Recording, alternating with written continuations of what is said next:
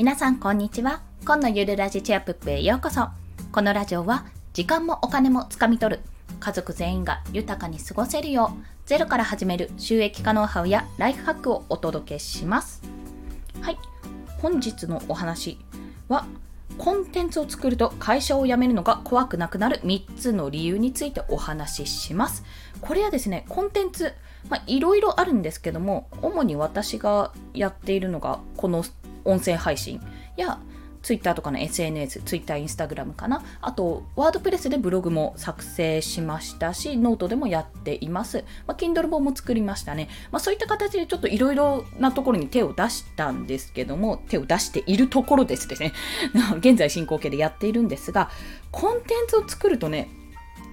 なんか意外と私、会社辞めて、例えば会社が今倒産したとしても、あ、なんか無一文で放り出されたってなったとしても、意外とね、やっていけるんじゃないかって思えるようになったっていうお話です。その根拠のない自信は、まあ、根拠があるんですけども、その理由があるんですけども、その3つの理由についてお話ししたいと思います。先に3つ申し上げると、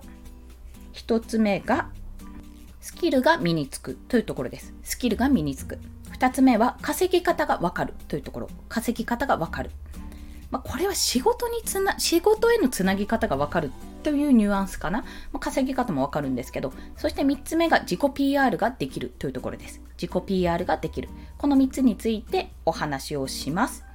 まず、スキルが身につくというところなんですけども、まあ、単純にコンテンツを作る。まあ、何でもいいんですよ。やっていくと、スキルが身につきますよね、まず。例えばツイッターですと、ツイッターなんて140字以内で発信しないといけないので、140字で文章をまとめて発信するという力がつきますよね。まあ、要約力、まとめ力というものがつきます。また、例えば音声配信で言うとトークスキルだったり、音声配信もおそらく皆さん台本を作られたりしてると思うので、その台本も要約力が身につきますよね。ライティング力というか、何をこうどうやって伝えたらいいかっていうのをこう順序追って話せるようにおそらく台本を作られてるかと思うんですよ。まあ私も台本を作ったり作んなかったりしてるんですが、一応その大見出しというかタイトルと大見出しというような形で作ってはおります。いつも概要欄に貼ってあることですね。あれをいわゆる台本として使っております。まあそんな形で、そえー、音声配信でもトーク力とか話し方とか、抑揚の付け方とかね、そういったものが身につきます。あとブログなんてもう顕著ですけども、ライティングスキルですよね。もうどうやって見せる？どういうふうに見せたら人が来るのか？あと、意識している方は、私ね、あんまり意識していなくて、だからダメなんですけども、SEO、ライティングスキルですね。この Google 検索とかから飛んでくるときに、どんなキーワードを入れたら自分のページが、ページに飛んでくるかっていうのを意識しながらこう作ることですね。そういった能力もつくと、さらにこう、やっぱできるできないは違うので、こう見られるページを作るというスキルが身につきますよね。そして、私はやっていないんですけども YouTube をされている方は動画編集スキルというのもつきますよねテロップをつけたりそれこそあの切り取ってねここいらないとこやってとか効果音出してとかそういったもの全体的な動画編集のスキルも身につきます、まあ、そんな形でコンテンツを作ることによってその作るために必要なスキルっていうのが嫌が王でも身についてくるんですよ。私、ワードプレスでブログ作ったんですけども、まあ、それも有料テーマを正直言って作ってね、だいぶ楽をしたんですよ。だいぶ楽をしましたが、やっぱり苦労しましたもん、それなりに。やっぱゼロ、ほぼゼロから始まっているので。で、まあそういった苦労した経験っていうのが、ああすればいい、どうすればいい、こうすればいいみたいなことをやった経験っていうのが、必ず、あの、ゼロベースの人にとっては、ああ、なんかやったことがある。ということは、これもしかして作れます？っていうふうにお願いされるかもしれないですよね。そういったスキルになりうるというお話です。そして2つ目につながっていきます。それが稼ぎ方がわかるっていうところ。先ほど最後の方にちらっと言った、え、ワードプレスでブログ作ってるんですか？じゃあちょっとこういったブログ作れます？っていうような形で、結構ね、ワードプレスのブログもそうですし、あと、音声、まあ、トークの話はね、あんまり調べたことないんですけども、ライティングとか、そういった案件って結構いろんなところであるんですよ。それこそクラウドワークス、ランサーズとかもそうですし、ここならでもね、私相場を調べるのにここなら使ったりするんですけども、結構ね、あるんです。あの、フライヤーとかチケットとか私作ったことがある、作った経験が、ね、いくつかあるんですけども、まあ、それの相場の金額を調べるためにここならで検索したらだいぶねいろんな人がやってました。Kindle 表紙デザインもそうですし SNS のアイコンなんていっぱいありますし似顔絵アイコンとか。そういった形で自分が今までやってきたこと普通に自分のコンテンツを作るためにやってきたことが意外なところでね他の人のに提供できるスキルとして成り立つというところなんです。ということは極論極論ですよ。ランサーズとかクラウドワークスでもいいんですけどもここならでここならってまあ自分のお店を出すようなものなのでここならでこれこれやりますってワードプレスでブログ作りますシンプルなブログ作りますみたいな感じでやれば、まあ、稼げるわけですよ。すっごい極論ですけど、まあ、そういった形で身についたスキルでどうやったら稼げるかってことがわかる。ということなんです。そしてコンテンツの作りの何がいいって例えばね例えばライティングだけだったらじゃあ一記事いくらで書いてください一文字いくらでこの記事書いてくださいって案件があるとあのただただそれだけなんですよ。一記事とかもう本当にただ打ち込むだけとか文字だけっていう形になってしまうんですね。でもコンテンツを作ったことがある人って要は例えば自分でブログを持ってる人ってそこから関連したスキルが身についてるわけだからこれってワードプレスであのワードプレスで例えば打ち込んで入力してあの記事にしますか？じゃあそれワードプレスだったらあまあ、いろんなパターンがありますけどもこういうふうにした方がいいですよとか SEO こういうふうに対応してるので SEO こういうふうなの入れてみますねとかもし関連記事があったら関連記事のリンクをここに入れますねとかそういった提案ができるようになるんですよ。つながっていく。要は付随した自分がやってきた経験をもとにあもしかしたらこういうことに困ってないかなっていうことでもっとその仕事の幅を広げることができるんですね。でそうなると何がいいかってあこの人知ってるからこの人にこの仕事まるまるこの部分お願いしようって運営代行をお願いされるとかね。そういった形になるわけですよ。その差別化が図れるわけですね。そういう意味でもコンテンツを作るってことはそのコンテンツを作る上での全体像を知ってるわけなので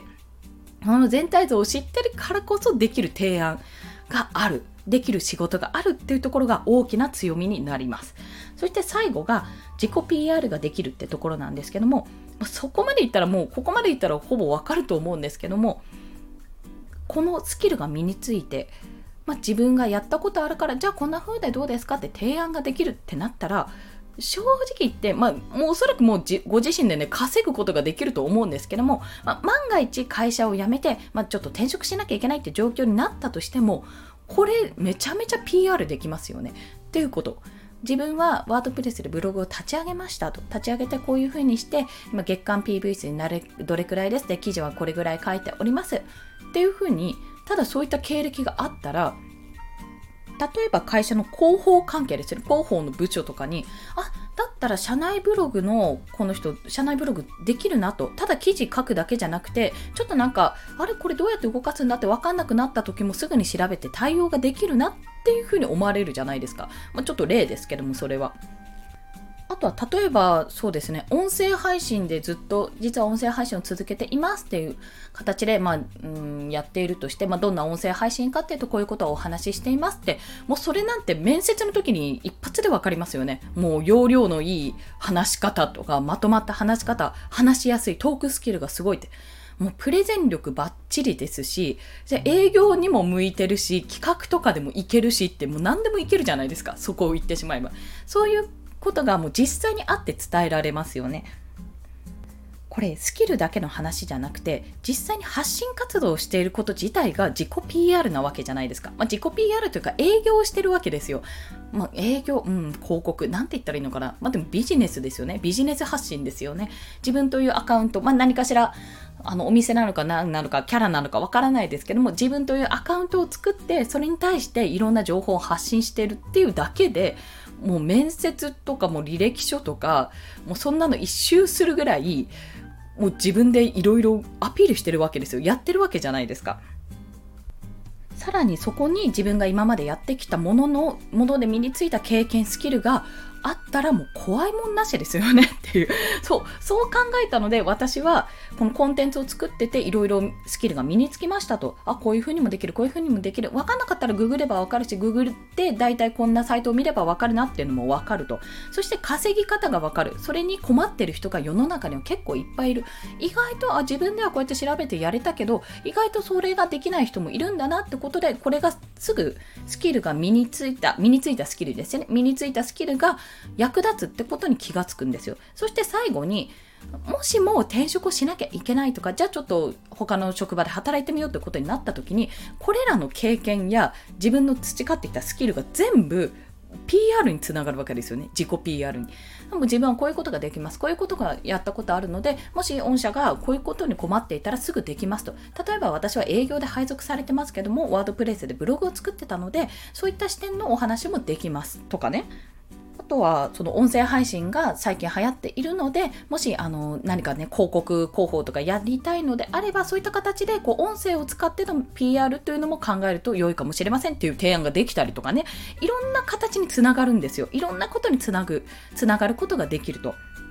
そして何より自分でコンテンツを作って自分でいろいろ考えたものを発信してるっていうのは自分で商品を作って自分で販売してるのと同じことなんですよね。ほぼ同じこと。だってそうですよね。そこに、あの、有料か無料かってつくだけで、情報提供っていうのは、あの、無料だとしても、無料だからこそ来るお客さんはいるかもしれないけど、無料だとしても、来ない場合だって全然あるわけですからじゃあどうやって見られる見られるようにするにはどうしたらいいとかどういう情報だったらお客さんを喜ぶだろうかって考えながらやるってもう本当にそれだけでビジネスなわけですよ商品作って売ってる本当に商売をやってるのと一緒なわけですよねそれを一回体験したら